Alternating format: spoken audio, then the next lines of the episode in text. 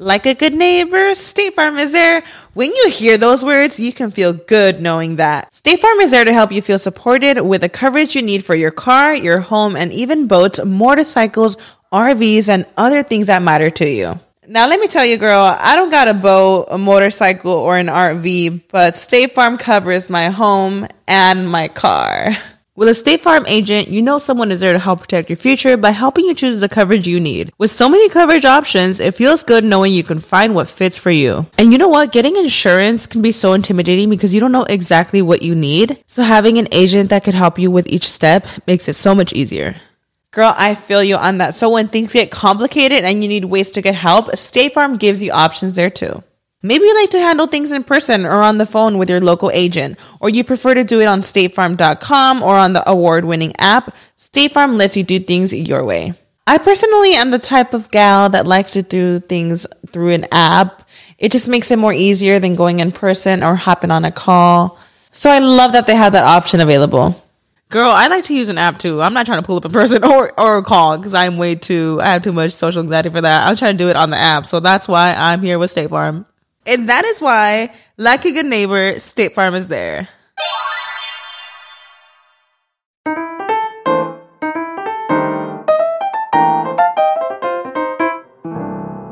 Hello mi gente amada y bienvenidos a un nuevo episodio de Bla Bla Bla, el podcast que usted decidió escuchar en este momento. eh, son los caminos del destino. Eh, literalmente todas las decisiones que usted tomó en su vida lo llevaron a este momento de darle play justo a este episodio. Y qué casualidad, porque justo voy a decir el número ganador de la lotería. 751. Repito, 751. Estoy inventando esto, pero ju- jueguenlo y qué tal. Si por favor alguno gana un millón de dólares, tenga la decencia o que sea de suscribirse al canal, por favor. Pero bueno, de nuevo, gracias por escuchar el podcast. Quería hacer un par de comentarios antes de ir con la noticia. Primero, eh, grabé para el podcast de Nanutria. El episodio sale el martes, quedó increíble. Así que el martes estén pendientes y vayan al canal de Nanutria a escuchar ese episodio. Y dicen que van de mi parte. Gracias. Y lo segundo que les quería comentar es por si alguno de ustedes, como sé que toda la gente que escucha este, este podcast están regados por el mundo y tienen cantidad de profesiones distintas. Quería saber si por casualidad hay alguien que trabaje, bien sea eh, tipo Silicon Valley, en Google, Facebook, YouTube, ese tipo de cuestión, porque tengo el siguiente problema con Facebook. El primero es que nunca he podido verificar mi cuenta, ni la de Facebook, ni la de Instagram, ni la de Twitter, que no tiene nada que ver, pero tampoco la he podido verificar. Y eso que tengo cuentas eh, falsas de estas de que me... Bueno, que usan mi nombre, que es una cosa bien extraña de vivir, pero si yo me busco en Facebook, pongo Led Varela, hay cantidad de Led Varelas, ¿no? Este, eso no ha funcionado para que verifiquen mi cuenta. eh, y tampoco he podido verificar la de Twitter, que de nuevo no tiene nada que ver Twitter con Facebook, pero digo que tiene que ver en el sentido de que, que es extraño que nunca he podido verificar mis cuentas, a pesar de que existen cuentas que eh, usurpan mi identidad, ¿ok? Gracias por usurparla porque sé que eso habla bien de mí. Pero el punto es que eh, la cuenta de Facebook, que tiene un millón de seguidores, la tengo en este momento totalmente bloqueada. Me, pe- me pedía que, que verificara mi, mi identidad, nunca me dejó verificar mi identidad. O sea, la cosa es como un, uno de esos ciclos eternos en los cuales que si no puedes verificar tu identidad, necesitas que te llegue el código y que, ok, eh, quiero el código. eh, darle este link para que enviar el código. Entonces le das el link y el link te lleva y que para enviarte el código hay que verificar identidad. Y yo que, pero es que estoy, no puedo verificar. Entonces básicamente estoy en una situación en la cual quería saber si alguno de ustedes me puede mandar un, un DM por Instagram, me pueden escribir a mi correo que es ledvarela.gmail.com eh, porque de verdad ya no sé cómo solucionar este problema y no sé si se puede solucionar mandando una carta o hay algún tipo de agencia que haga eh, asistencia técnica de algún tipo, porque de verdad no lo sé cómo solucionar y ya es un problema con el cual llevo eh, Con el de no puede verificar, años. Pero con este de Facebook ya debo llevar un mes y para mí son muy importantes las redes. Es como si tú, para mí el quedarme, quedarme sin una red social es como que tú seas un canal y te tumben una antena y no puedes transmitir, más o menos así. Entonces, bueno, eh, si alguno de ustedes trabaja en ese mundo y me puede eh, asistir de cualquier forma, lo agradecería. O si tienen alguna experiencia, experiencia similar y la puedan comentar, también me sirve. Así que gracias eh, y disculpen que haga esta solicitud a través del podcast. Antes de arrancar con las noticias, quería decir los lugares donde me voy a estar presentando, donde voy a estar haciendo el stand-up comedy. Formato artístico en el cual me considero muy bueno, aprovecho para decirlo. Pero me voy a estar presentando eh, mañana, o sea, hoy, eh, que es cuando sale este episodio, el 19 de agosto, o sea, lo estoy grabando el día anterior. Me voy a presentar en Miami también el 2 y el 16 de septiembre. Consiguen los tickets en ledvarela.com. Esto es Noches en Miami, donde estoy puliendo material y probando nuevo material. Y voy a estar el 24 de agosto en Tampa. Las funciones de Orlando el 26 y el 27 están agotadas, pero la gente de Orlando, escuche bien, abrimos una nueva el primero de diciembre. Así que pendiente la gente de Orlando, vayan a ledvarela.com para que no se queden sin entradas. Se vende muy rápido en Orlando, por suerte, y gracias a la gente allá. El 3 de septiembre estoy en Sarasota, 17 de septiembre en Houston, 22 de septiembre en New York y continúo hacia Indianapolis, Raleigh, Austin, Los Ángeles, Boston, Panamá el 11 de noviembre. Como ya les dije, el 1 de diciembre Orlando la nueva función y el 15 de enero Atlanta. Así que pendiente también la gente de Atlanta. Todo esto se consigue en ledvarela.com. Y gracias. Eh, quiero arrancar el programa de hoy, ni siquiera es con una noticia.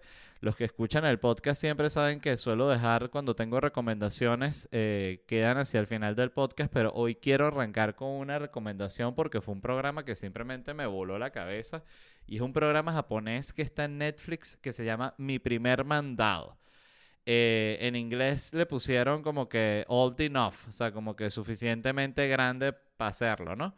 Em, y es maravilloso el programa porque es muy sencillo el concepto. Es niños de, escuchen esta edad, de 2 a 5 años que van a hacer su primer mandado, ellos solos. Ejemplo, siempre les ponen como son niños tan chiquitos, les ponen una situación tipo, eh, Yotsuro, a tu papá se le quedó el delantal con el que él, se pone para preparar el sushi. ¿Sabes que tu papá es chef? Y que y, Yatsuro y que sí, sí, papá es chef. Entonces, bueno, se le quedó el delantal, ¿se lo puedes llevar? Entonces, claro, Yasuro se queda muy loco porque tiene dos años y ocho meses y apenas y sabe hablar un poco y apenas y sabe caminar eh, con cierta estabilidad. Eh, y lo mandan a hacer un mandado. Entonces le dicen, y no solo eso, Yasuro, cuando regreses, cómprate un poquito de kimchi, un yatsukoto, que es una mostaza, y otra vaina. Entonces el niño queda muy loco. Algunos son, los episodios son cortos, por eso además es una maravilla, porque hay unos episodios que duran 10 minutos, 15 minutos, entonces te puedes lanzar un maratón del programa este. Ah, ya les voy a decir cómo se llama mi primer mandado. Eh, en japonés el programa se llama, para decir el, nombre que es, mi primer mandado voy a poner Wikipedia. Em, el programa se llama. Y que Shogun. Pero ¿cómo me va a salir Shogun? que tiene que ver Shogun con mi primer mandado? Bueno, en fin, qué coño. No sé cómo se llama en japonés. Este.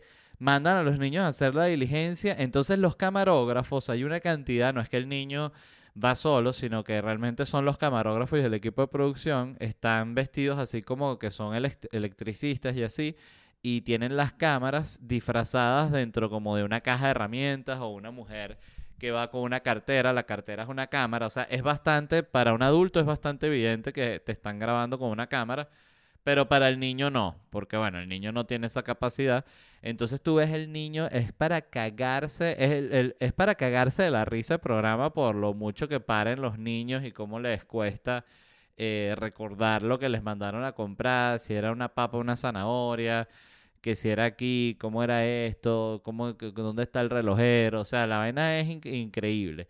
Em, pero también es dulce porque los niños son como muy nobles y quieren cumplir con su labor. Hay una niñita que este, la mandan a, a, llevarle algo al papá también, que si un delantal, una cuestión así, y que y de regreso tiene que buscar un reloj de la mamá, ¿no? La niña tiene como dos años y cuatro meses.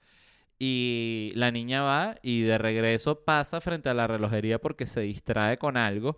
Eh, una niña de dos años y piquito, y sigue directo. Entonces, claro, avanza toda la cuadra y parte de las instrucciones, solo leí en un artículo aquí antes de grabar, es que el, el, equipo de producción y los camarógrafos no pueden interactuar con el niño. O sea, tienen que protegerlo, tienen que estar pendientes, tienen evidentemente que grabarlo, pero si el niño les habla, ellos no le pueden ni siquiera responderlo. Lo tienen como que hacerse los locos y seguir. Eh, porque claro, la, la idea es que el niño no reciba ayuda. Si tú ves, porque esto está, cada capítulo está grabado como en, se ve que son como comunidades pequeñas japonesas, o sea, no son grandes ciudades. Entonces tú ves que la comunidad, todo el mundo como que conoce siempre al niñito que está participando en el programa, ¿sabes? Ya está, todo el mundo está como pendiente de él. Realmente el programa es súper cuchi. Pero es para mearse de la risa y de verdad, por favor, véanlo. Eh, leí que existe en Japón desde 1991 este programa y que formaba parte de una sección, era como una sección de otro programa y tuvo tanto éxito que lo siguieron sacando y lo sacaban también como de manera medio irregular. O sea, sacaban varios videos, de repente sacaban un especial por unas fechas allá japonesas, especial de, del mi primer mandado y... Y, bueno, y todo esto también es interesante porque en una entrevista que leí al, del, del, que es el creador de la sección esta de mi primer mandado, es que él dice que él quiso promover este programa porque él sintió que todo estaba cambiando demasiado rápido y una de las como, no una tradición, sino una costumbre en Japón es que los niños tienen mucha independencia desde que son muy chiquitos porque eres como una parte de de confiar en la comunidad, de que el niño puede andar jugando por ahí, puede andar eh, por la calle y no le va a pasar nada. No es como que lo van a robar, se lo van a coger, o sea, no, el niño va a estar seguro en las calles de Japón, ¿no? Entonces, bueno, eh, Creo que quiero tener niños en Japón. Esa es la, consecuencia, la, conclusión, lo que quise decir. Este, mm, otra cosa que me pareció interesante es que recuerdo que el primero que vi era un niño como una niña como de 5 años y pico. Y pensé, wow, qué chiquita. Y después ves uno de 4 años y 10 meses. Otro de 4 años, 2 meses. Ya uno de 3 años ocho meses y ya cuando salió ayer eh, la niñita dos años y siete meses, una cosa así que la mandan a hacer los dos mandados, me quedé loco. Y después vino un episodio que era un niño de cinco años y pensé, no, chico, esto es un grandulón, esto lo puedes mandar una, a una gestoría, sacar una, una, una postillado, o sea, sin ningún tipo de problema. Vaya, vaya, vaya. Este. Y también véanlo porque siento que es inspirador en los tiempos modernos Em, porque parte de lo que decía este tipo era eso, que ahorita la gente tiene miedo y de hecho en la entrevista también decían que la gente que vive en Tokio no manda a un bebé de tres años a hacer un mandado porque están aterrados en una ciudad gigante, pero que en los pueblos sí se sigue teniendo esta costumbre de mandar al niñito muy chiquito a hacer mandados. Y yo lo hablé aquí en el podcast, me recordó esto, este tema de que mm, habían como que hecho un estudio sobre eh, si realmente habían más, más casos de, abuso sexual porque con los niños, o sea, de, más casos de pedofilia. Porque, claro, porque mientras más tiempo pasa, más la gente protege a los niños y más los cuida como de que les vaya a pasar algo terrible. Y lo hablamos aquí, que interesante, de que realmente la data es que ahorita no es más peligroso que antes. O sea, realmente los niños podrían, en teoría, están en la calle sin ningún tipo de problema porque no es más peligroso que antes, pero hay la idea de que ahorita es mucho más peligroso. Eso debe tener que ver mucho con la televisión. Eh, y suena así como los viejos cuando dicen esa es culpa de los videojuegos, pero digo en el sentido de que no, no en, el, en el sentido conservador, sino porque en la televisión hacen mucho programa de criminal y de asesino en serie, y entonces uno queda como obsesionado con el tema. Eh, Netflix ahorita es pura vaina de asesinato. Esta muchacha la asesinaron hace 48 años. No, bueno, ya pasó mucho tiempo. Bueno, no. Vamos a hacer un documental de 18 episodios. Entonces, el, el punto es, para seguir hablando de Japón, primero creo que deberían hacer ese programa de, de mi primer mandado en todo el mundo para ver cómo reacciona un niño, un niño dominicano, un niño neoyorquino, un niño de, de Costa Rica, un niño venezolano, un niño uruguayo, eh, un niño chino, o sea, sería genial. Y yo ya había visto en TikTok que me habían salido unos videos, pero yo, yo no, no sabía si eran japoneses o coreanos, pero el video es que el niño llega, niños muy chiquitos también, como de tres años y medio, cuatro años, llegando al preescolar. Y el video mostraba como ellos solitos, ¿no? Toda la rutinita que hacían cuando llegaban, que si se quitaban los zapatitos y lo metían como en una maquinita que ch, les echa como un vapor y un, y un, desinfectante, ¿no? Pues todo era como mucha limpieza. Entonces, la ropita la ponía en una cosita que ch, también, toda una maquinita, todo es un vapor, todo lo limpia, ¿no? Eh, Después ponía que si tres huevos en una maquinita sancochadora, la cerraba las tres tapitas de plástico, ch, ch, ch, los tres huevitos haciéndose. Se prepara que si un café, un guayoyo el niño. O sea, eran unas cosas que uno dice, wow, este niño es impresionante y te hace sentir mal tú, ni siquiera, no quiero ni saber cómo hará sentir a otro niño. A otro niño los debe hacer sentir como unos imbéciles, porque los niños no hacen un carajo. O sea, este niño coreano que si sacando los impuestos del año, ¿me entiendes? Declaración. Una cosa impresionante. Eh, entonces, pero no entiendo por qué esos niños allá son tan superiores. O quizás es que la cultura de eh, occidental es mucho más consentidora y, y, y, y, de mimar, no sé, en fin.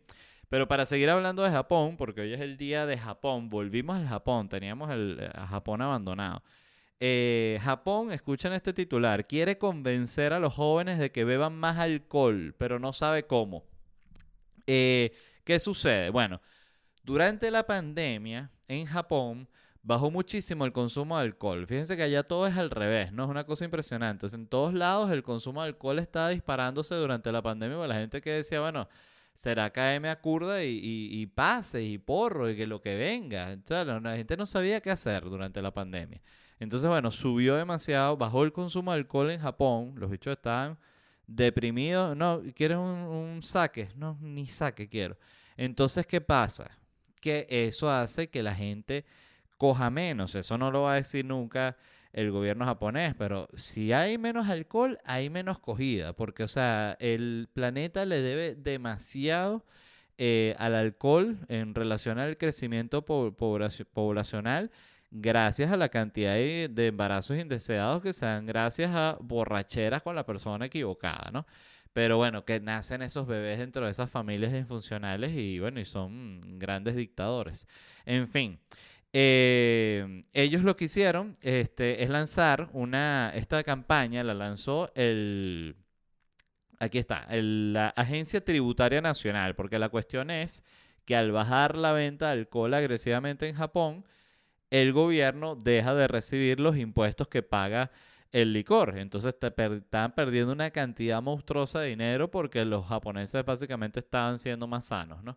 Entonces lanzaron esta campaña que se llama Viva el Saque, una campaña supervisada por la Agencia Tributaria Nacional. Aquí estoy leyendo textual del artículo de CNN. Invita a los participantes a presentar ideas sobre cómo estimular la demanda entre los jóvenes. Eh, la demanda de alcohol, ¿no? Entonces, ¿cómo fue recibido esto por la sociedad japonesa y por los medios? Evidentemente mal, porque dijeron, ¿cómo va a estar la agencia tributaria financiando una campaña para que la gente consuma más caña. O sea, ¿qué es eso? Por favor, ¿dónde quedaron los, la moral del pueblo japonés? Entonces también la cosa coincidió con el que el Ministerio de Salud japonés había lanzado una campaña en contra del consumo de alcohol. Entonces fue como que la agencia tributaria que, ay, disculpen, no es que vimos lo de los impuestos y actuamos en caliente, disculpen. Este, otro dato que me pareció interesante de Japón es que alrededor del 30% de las personas entre 40 y 60 años beben regularmente, lo que significa tres días o más por la semana.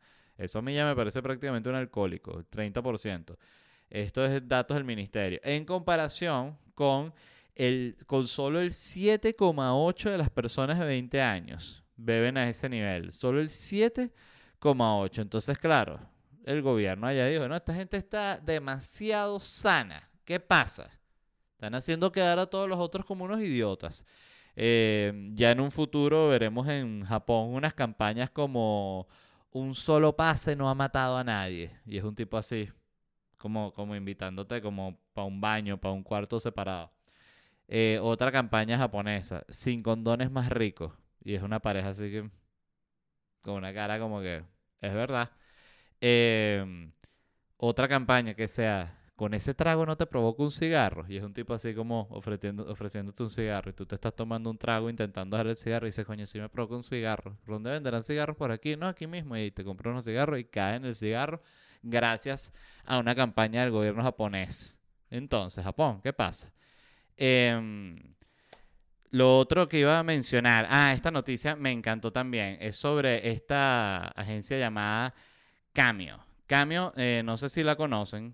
Cameo es esta página en la cual tú puedes pagar para recibir un saludo, ¿no? Un mensaje de tu celebridad venida menos favorita, porque evidentemente en Cameo no hay grandes celebridades, o sea, tú no vas a poder ahí conseguir un saludo de Brad Pitt o un saludo de Julia Roberts o un saludo de Scarlett Johansson o un saludo de Joe Rogan, no. Tú ahí vas a conseguir saludo de uno de los de The Office, pero el que era que sí, el novio de, de la que era así como gordita, que era el tipo de enfrente que hacía, vendía como unos aire acondicionados, e, ese tipo de personaje. Entonces, claro, ellos ahorita están ofreciendo un nuevo servicio en cambio, porque ahí tú pagas, ¿no? Tú te metes, la página, eh, de hecho yo, eh, hay una, una versión en, en español que se llama, si no me equivoco, creo que se llama Famosos. Déjenme revisar. Porque creo que famosos, sí, famosos.com. Eh, ahí tú buscas tu celebridad. Esto no es publicidad porque además yo no estoy ahí. Pero tú ahí buscas tu celebridad que consigas ahí y tú pagas para, para que te hagan un video, ¿no? Entonces tú te metes en, en Cameo y, por ejemplo, ahí está, mira, está la muchacha otra vez, la, de, la del emu, ¿vale? Que estoy hablando que no la quiero ver en ningún lado. Ya me sale aquí otra vez. Y qué granja. Qué granja, ¿vale? Mira, 125 dólares eh, cuesta mandar a hacer un video de ella. Creo que va a mandar a hacer un video en el que diga, este, oye, sé que los tengo cansados con el emu, pero es que ¿Qué, voy a hacer si es el único animal que hace algo? Todo esto puro chivo. Mm, yo lo entiendo. Pobrecita, ¿sabes lo que es tener que estar sacando contenido de una de un emu, de una y está ella en una foto con el emu con un gorrito tejido así como si fuese una rana, no te digo yo. 125 eh, dólares. Bueno, ¿quién más está por aquí para ver? Eh, no conozco a nadie. Brandy Chanstein. Laura Ashley, Ashley Samuels, Yalil White, Mick Foley, pero una gente que no sé quién es nadie esta gente, ¿ves? Kate Flannery, que es una de las actrices de Office. Esta es, ¿cómo se llama ella? La que es un personaje súper asqueroso. Em, ah, se me olvidó el nombre de ella. Bueno, no importa. Esta gente de Lord of the Rings, vamos a ver quién está de Lord of the Rings, del Señor de los Anillos está y que Sala Baker el que, el que hace Sauron, pero si Sauron lo que hace es puro gruñido. Bueno, Billy Boyd, que es uno de los hobbits. Bueno, te puedes pedir un saludo. Sean Austin, aquí está, finalmente. Este es el, el que. Sam. Tú puedes pedir un saludo de Sam. Cuesta 349 dólares un saludo de Sam. Qué manera de botar la plata. Aquí hay otro, Dominic Monaghan, 250 dólares. Bueno, si uno es fan, pero es que no sé, no, no se me ocurre, incluso si fuese fan de alguna de estas personas, no se me ocurriría que mandarle a decir, porque es que eh, eh Cameo tiene algo que es como, eh, es, es muy, muy bonito en un sentido, porque hace que el sentimiento sea igual, tanto para la celebridad como para el fan, y es que sea como un sentimiento como de tristeza, como de, ah, bueno, ¿ves? Sí, sí te puedo pagar el saludo, ah, bueno, yo te lo puedo grabar. Entonces, no sé, es como, está bien, está bien que la gente saque, saque dinero de lo que puede, pero no sé. Yo siempre he sentido como desagrado con, con todo lo que son eh, la verdad, tipo, este tipo de cosas que es como el, capitalizar la, la fama, porque ni siquiera es que estás ofreciendo un servicio en el sentido de que si eres un comediante estás haciendo un chiste para la persona o lo que sea, algo especial, sino es simplemente un saludo de que sí, soy yo, ¿cómo estás Ricky? Saludos Ricky y feliz cumpleaños a Michelle, tu novia, que me dijiste que le mandara feliz cumpleaños. Entonces, coño, es como de verdad, no sé, es triste. Ese debería ser el eslogan, cambio, es triste. Em, oye, me pasó hoy algo bien interesante buscando noticias.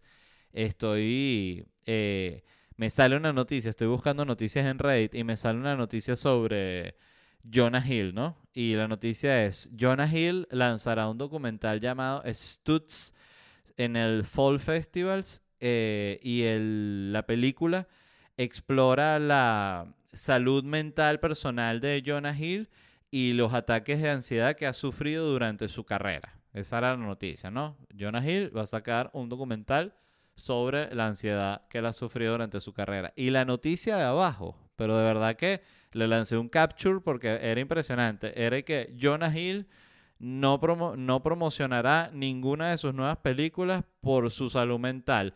Eh, tiene demasiados ataques de ansiedad.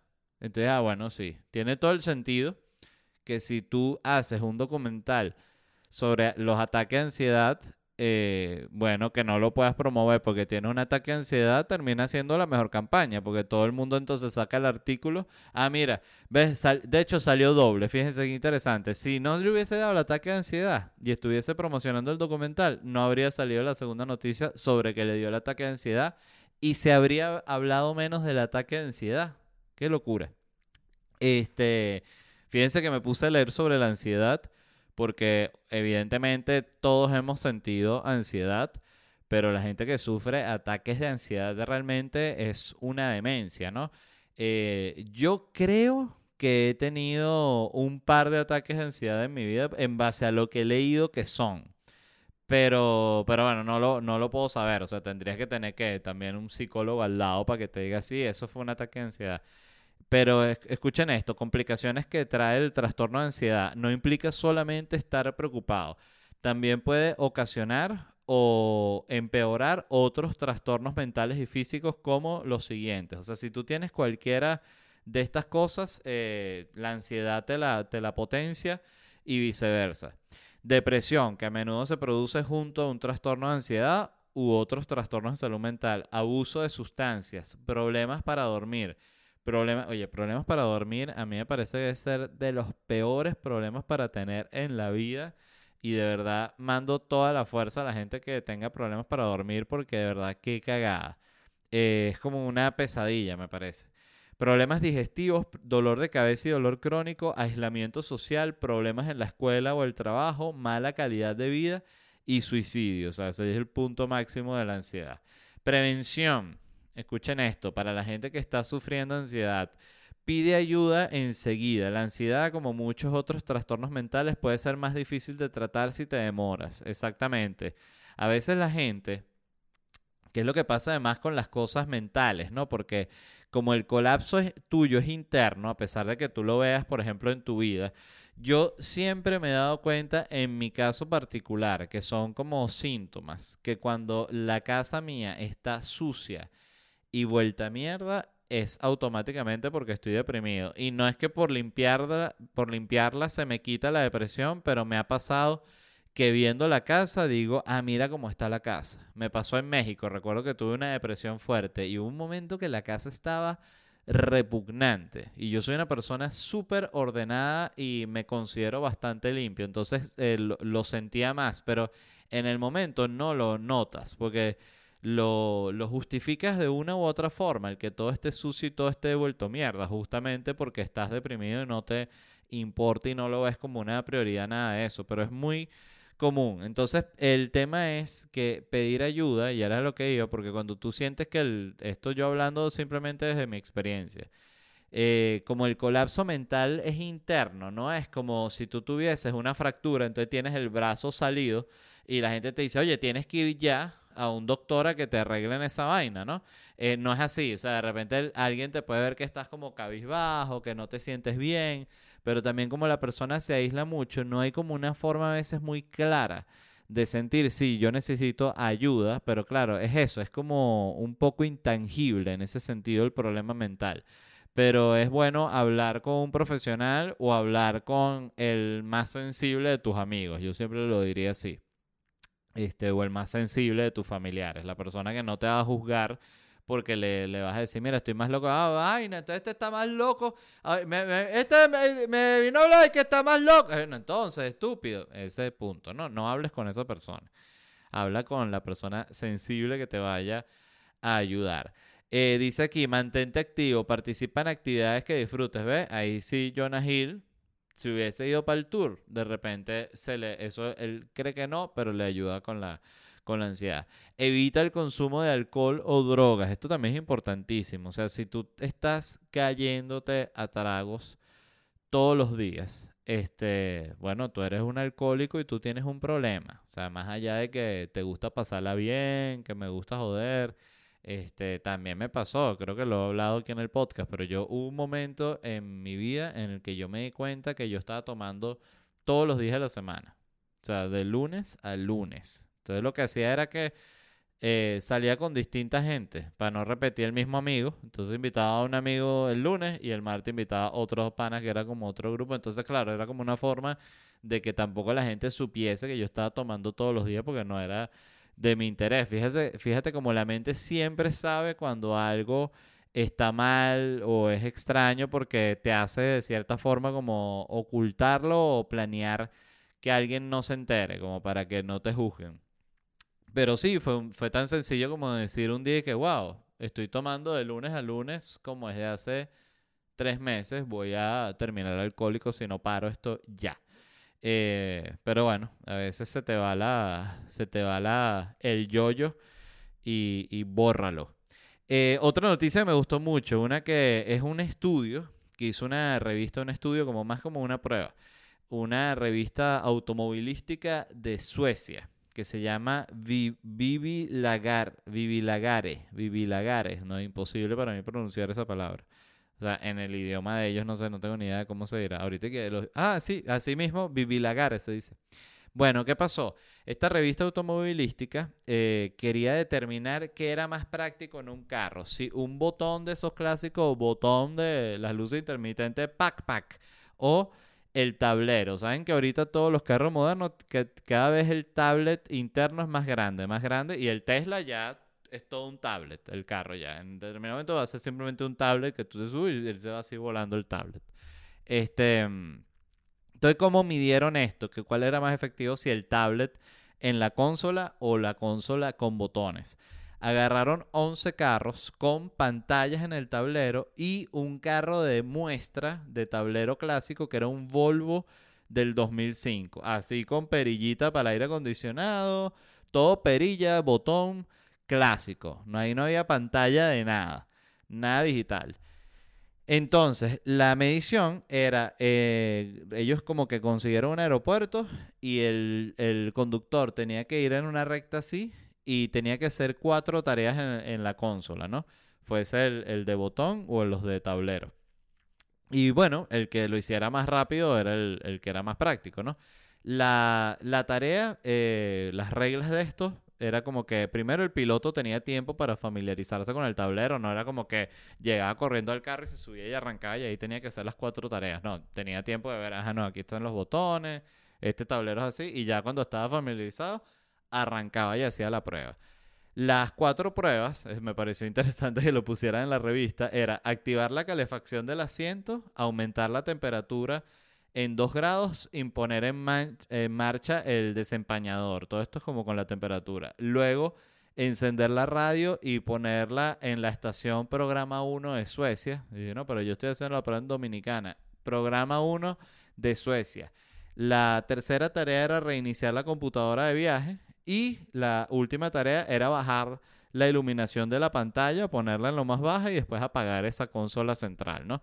Entonces, ¿cuáles fueron los resultados? Que ganó el botón sobrado. O sea, todos los pilotos lo hicieron mejor con el carro que tenía los botones que con el tablero. Y eso sí, el peor de los tableros fue lo peor de lo peor. El, en el carro, en el Volvo, solo tardaban 300 metros en hacer las cuatro tareas. O sea, desde que arrancaba, él sí tenía que ir a una velocidad que ahorita no recuerdo, pero creo que era algo así como 60, 70 kilómetros por hora. Eh, llegar a esa velocidad y hacer las cuatro tareas, ¿no? El peor de pantalla tardó 1400 metros en hacer todas las tareas. Entonces, ¿cuál es la conclusión? Bueno, que la pantalla es cool, pero no es práctica. Eh, fíjate que eh, el, bueno, en el carro mío lo que tiene es la pantalla esta clásica, que es donde tú puedes eh, mover el mapa o Spotify y así. Y es muy fácil que tú tocas y no tocas el botón que tú quieres, que es algo que no te va a pasar nunca con una perilla y así. O sea, hay, ciertos instrumentos que te das cuenta de eso. No todo puede ser una pantalla. Pero ahorita, claro, como está tan, tan de moda la pantalla, todo el mundo dice, no, métele la pantalla, vámonos por la pantalla. Y nadie como que considera realmente cuál va a ser. O sea, nadie hizo este ejercicio. O quizás lo hicieron y simplemente les es más barato poner la pantalla que ponerse poco de botones y ya, no sé. Este. ¿Qué otra noticia tengo aquí? Ah, bueno, esta. Una startup, escuchen esto, respaldada por los hermanos Hemsworth, los actores, y Paris Hilton planea revivir al tigre de Tasmania. Entonces, ¿qué dije? Que los hermanos, una startup, o sea, una cuestión genética, una compañía genética, eh, financiada por los hermanos Hemsworth y por Paris Hilton, planea revivir al tigre de Tasmania. Entonces uno dice, oye, esas son unas noticias que nunca me, nunca me esperé escuchar. Y el que menos se la esperaba escuchar es el tigre de Tasmania, que está extinto. Y yo, ¿quién me revivió? Paris Hilton. Y el tigre de Tasmania dice, Paris Hilton, sí, te quiere conocer. Bueno, yo también la quiero conocer a ella. Nos podemos tomar una selfie. Solo si ella quiere. Entonces, eh, Ah, importante hacer esta aclaratoria. El tigre de Tasmania no es el demonio de Tasmania. Lo busqué porque yo dije, leí, de hecho, leí tigre de Tasmania y dije, ajá, es Tasmania y Paris Hilton. Me gusta la noticia. Así de básico soy yo eligiendo las noticias que les voy a hablar a ustedes. Eh, que ojo, también estoy súper feliz de el que es mi filtro para elegir las noticias, pues ustedes a mí jamás me van aquí, me van a ver hablando de de que bombardearon Yemen o que... O bueno, hablé un poquito de Ucrania cuando lo que estaba pasando, obvio sí, pero ustedes me entienden, pues. No, no, no voy a caer en... Para eso ven un, ven, para eso ven el dossier, el programa de Walter Martínez. Este, ajá, el, el tigre de Tasmania no es el demonio de Tasmania. El demonio de Tasmania no está extinto. Yo de hecho pensaba que el demonio de Tasmania estaba extinto y es que el que está extinto es el tigre de Tasmania. Y son bien, bien distintos, por cierto. El tigre de Tasmania, vamos a buscarlo. Ay, tengo que estornudar. El tigre de Tasmania se extinguió hace 86 años. El tigre de Tasmania es más raro que el coño. Parece una mezcla entre un tigre, un canguro y un perro callejero. Exactamente. Si buscan la foto, googleenlo en este mismo momento, tigre de Tasmania. Es una mezcla entre un tigre, un perro callejero y un canguro. Y sale el tigre de Tasmania. Em, ¿Qué más piensa revivir esta gente? Porque estuve leyendo y esto es una agencia genética que el plan es revivir un poco de animales. Ellos dicen que eh, quieren hacer esto porque esos, esos animales que ellos quieren revivir van a traer como el un rebalance ecológico y toda la cuestión al, planeta. De hecho, ellos lo llaman, eh, ¿cómo es? De extinción, o sea, como de, de extinguir algo. Entonces, el otro animal que quieren de extinguir es el mamut. Imagínense qué cosa, o sea, qué necesidad hay de verdad de traer el mamut a esta época de iPhone y de Paris Hilton y de, o sea, con el calentamiento eh, global, todo el mundo con un calor que te vas para pa Calgary y está la gente en Bermuda. Coño, te vas a traer un mamut para que pase calor y arrechera y que todo el mundo le esté tomando fotos, el mamut no va a entender nada. O sea, esas cosas no sé. Y por otro lado digo también, bueno, revivan uno para ver qué tal. Y tómenle las fotos, a ver cómo crece el mamut, a ver si era verdad, porque capaz eh, clonan. Sale el mamut y cuando sale el mamut es así chiquitico. Y todo el mundo dice, el mamut es así, así, pero ¿y por qué los huesos eran tan grandes? No es que el frío los expande. Ah, bueno. La gente que mentira, el frío no, no los expande, más bien los reduce. Esto es una, estoy hablando tontería, chico. Ese es el punto. Miren, este, otra cosa que les iba a recomendar, bueno, ya esto es la recomendación más vieja del planeta, pero es que de verdad, como van a estrenar la nueva serie de... ¿Cómo es que se llama esta serie? La de The House of the Dragon, ¿no? House of Dragon, no recuerdo. La de la nueva de Game of Thrones. Eh, decidí con Angélica, mi esposa, ver Game of Thrones de nuevo. Eh, para ella era la segunda vez que la veía y para mí puede ser de repente la cuarta vez que la veo. Y me pasa con Game of Thrones que cada vez que la veo me gusta más que la anterior. Eso sí, eh, cuando vi la última temporada, que fue, era la segunda vez que la veía, porque la vi cuando salió, cuando la estrenaron y después la volví a ver durante la pandemia.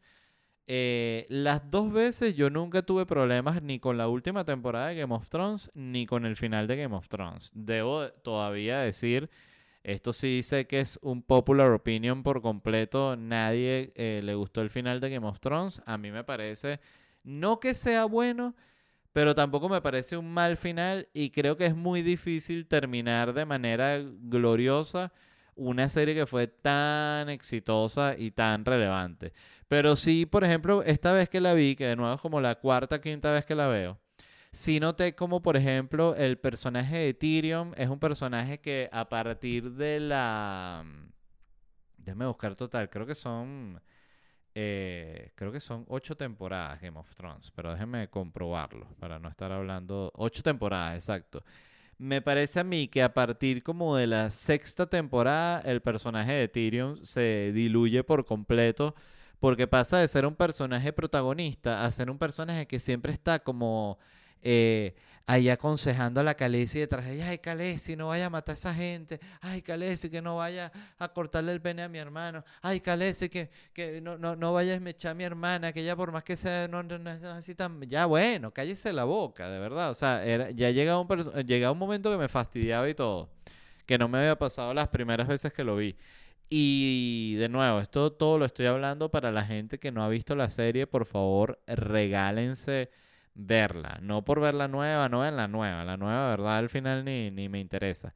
Eh, esto es una joya. Y la cuarta y quinta temporada de Game of Thrones son definitivamente su pico. Así que, ya que cada episodio que termina, tú terminas así con la boca abierta y que.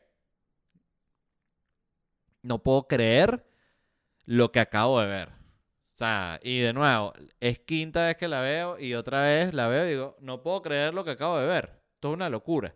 Entonces, vean Game of Thrones y bueno, el, ya la otra la estrenan el domingo, la quiero ver, estoy... Eh, mi apuesta es que estoy como 70% seguro de que la voy a odiar porque que soy tan fanático de Game of Thrones que siempre que sale la nueva...